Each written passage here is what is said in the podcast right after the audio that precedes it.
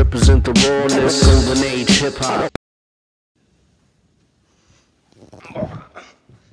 Jo Leute, was geht ab? Mit mir heute dabei Unlimited Chris! und ich habe nur eine einzige Frage, Dicker. Und du und ich glaube, ihr Leute wisst schon, was es ist. Weißt du es auch schon? Natürlich. Was läuft bei dir? Was läuft bei dir? Also bei mir läuft gerade an sich echt viel. Ich habe ja immer einen ziemlich kuriosen Geschmack, was angeht. Ich habe äh, gerade sehr viel Lofi-Beats, die ich gerade durchhöre. Da ist so ein Beat-Produzent, der ist echt super. Blue Magic heißt der. Mua.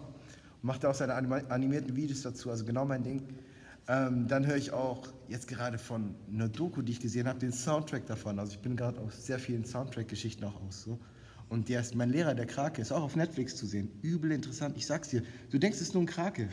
Aber das ist nicht nur ein Krake.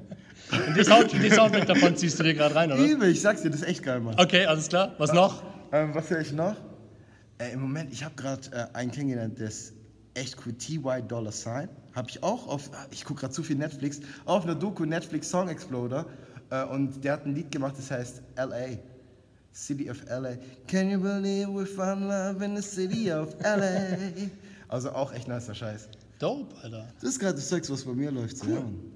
Alles klar, hey. Ähm, was ist noch? Oder hast du noch irgendwie einen coolen Song der am Start? Äh, ja, natürlich, von der Famgang, die höre ich natürlich auch immer durchgehend. Das ist nonstop in meinem Ohr drin.